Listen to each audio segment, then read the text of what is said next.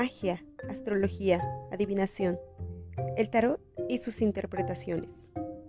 ¿Son prácticas peligrosas, oscuras o prohibidas? Ideas y nociones que asociamos con lo que conocemos como ocultismo o esoterismo. Yo soy Dulce María. En este podcast desvelaremos temas, creencias y filosofías de todo un lenguaje oculto, místico o científico. Quédate, esto te va a gustar.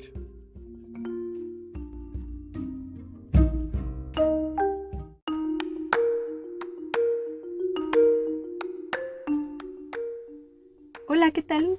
Espero que estén muy bien. Sean bienvenidos de nuevo a este podcast, La Cornucopia Indiscreta. Yo soy Dulce María y el día de hoy tocaremos un tema fascinante, la historia del tarot. Esta es la primera parte. Vamos ahí.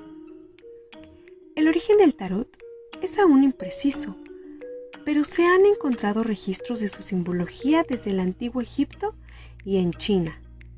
Su existencia está ligada también al surgimiento y a la popularización de las prácticas mágicas cercanas a la Edad Media. Y aunque el oficio de las brujas y curanderas tuvo muchos años de persecución, aún hoy el tarot está más vivo y evolucionado. Pero, ¿qué es el tarot realmente? El tarot es definido como un arte esotérico. De adivinación sí, pero también de crecimiento personal, cuyas lecturas quedan a cargo de un vidente especialista llamado tarotista. ¿Cómo es que está compuesto? Pues este está compuesto por una tipología y nombre en cada una de sus cartas. El mazo de cartas está compuesto también por 22 arcanos mayores y 56 arcanos menores todos ellos con interpretación variable y sujeta al estudio del vidente. Hoy en día se considera que esta es una herramienta psicoespiritual. La palabra arcano proviene del latín arcanum, que significa misterio o secreto. Y a menudo se utiliza como medio de consulta e interpretación de hechos, ya sean presentes, pasados o futuros también para la interpretación de sueños, percepciones o estados emocionales que constituye además un tipo de cartomancia. El primer mazo conocido parece haber tenido un formato ordinario de 10 cartas numeradas, pero este con reyes como las únicas cartas de la corte y tan solo con 16 cartas de triunfo. El segundo formato es un mazo con cuatro palos de 14 más 22. Pero este tardó en aparecer hasta el año de 1457. Algunos tarots populares que podemos mencionar y que siguen vigentes hasta el día de hoy, encontramos el tarot del Visconti Sforza, por encargo del duque de Milán, el tarot de Marsella, a finales del siglo XVII, el tarot del Rider White Smith, que fue ideado en el año de 1910, el tarot de Book of Thoth, ideado en el año de 1938 y 1942, y el tarot ideado y conocido por Fergus Hall para la película Vive y deja morir en el año de 1973, que fue popular por su fantasioso diseño. Las cartas del tarot tienen símbolos de las religiones judía, musulmana y cristiana. En ese sentido, Alejandro Jodorowsky, el tarólogo más reconocido a nivel internacional, señala símbolos claramente cristianos como el Papa, la papisa y el juicio. Todos estos arcanos mayores. Referencias a la cábala judía encontramos los 10 botones de la pechera de El Colgado, otro arcano mayor, que asimilan las 10 sefirot del árbol de la vida, que también podríamos decir en una palabra que es el mundo del alma.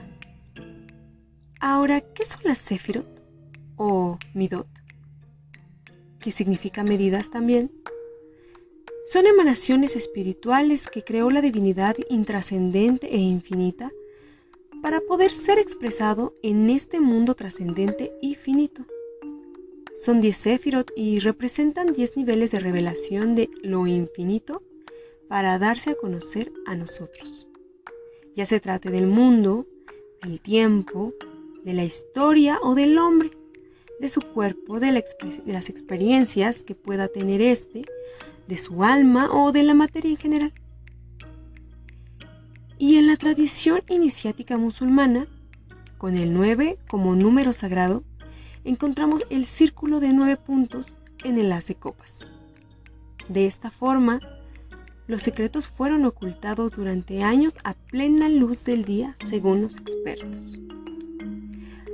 Ahora lo misterioso y lo atrapante de este tema es que en París, durante el siglo XVIII, proliferaban las sectas ocultistas y las logias secretas como la masonería. Así el lenguaje fascinante de las cartas dio lugar a nuevas interpretaciones y entre ellas la más popular sostenía que el origen del tarot era egipcio y que se trataba del verdadero libro sagrado del dios Tot. Existen algunos museos importantes en el mundo que poseen mazos y cartas entre sus riquezas, tales como el de Milán, el británico y la Biblioteca Nacional de París. También existen algunos artistas que plasmaron su arte en las barajas como Jules Solar, maestro argentino, este en los años 50, y Salvador Dalí en los años 70. Y hoy hay una cantidad incontable de ilustraciones y barajas en la actualidad. ¿Qué tal? Los dejé picados, ¿verdad?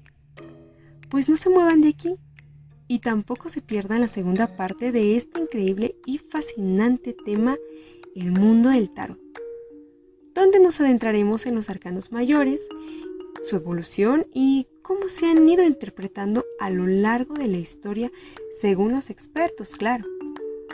Recuerden que yo los espero aquí la próxima semana en la cornucopia indiscreta. Yo soy Dulce María, les mando un beso tronado. Adiós.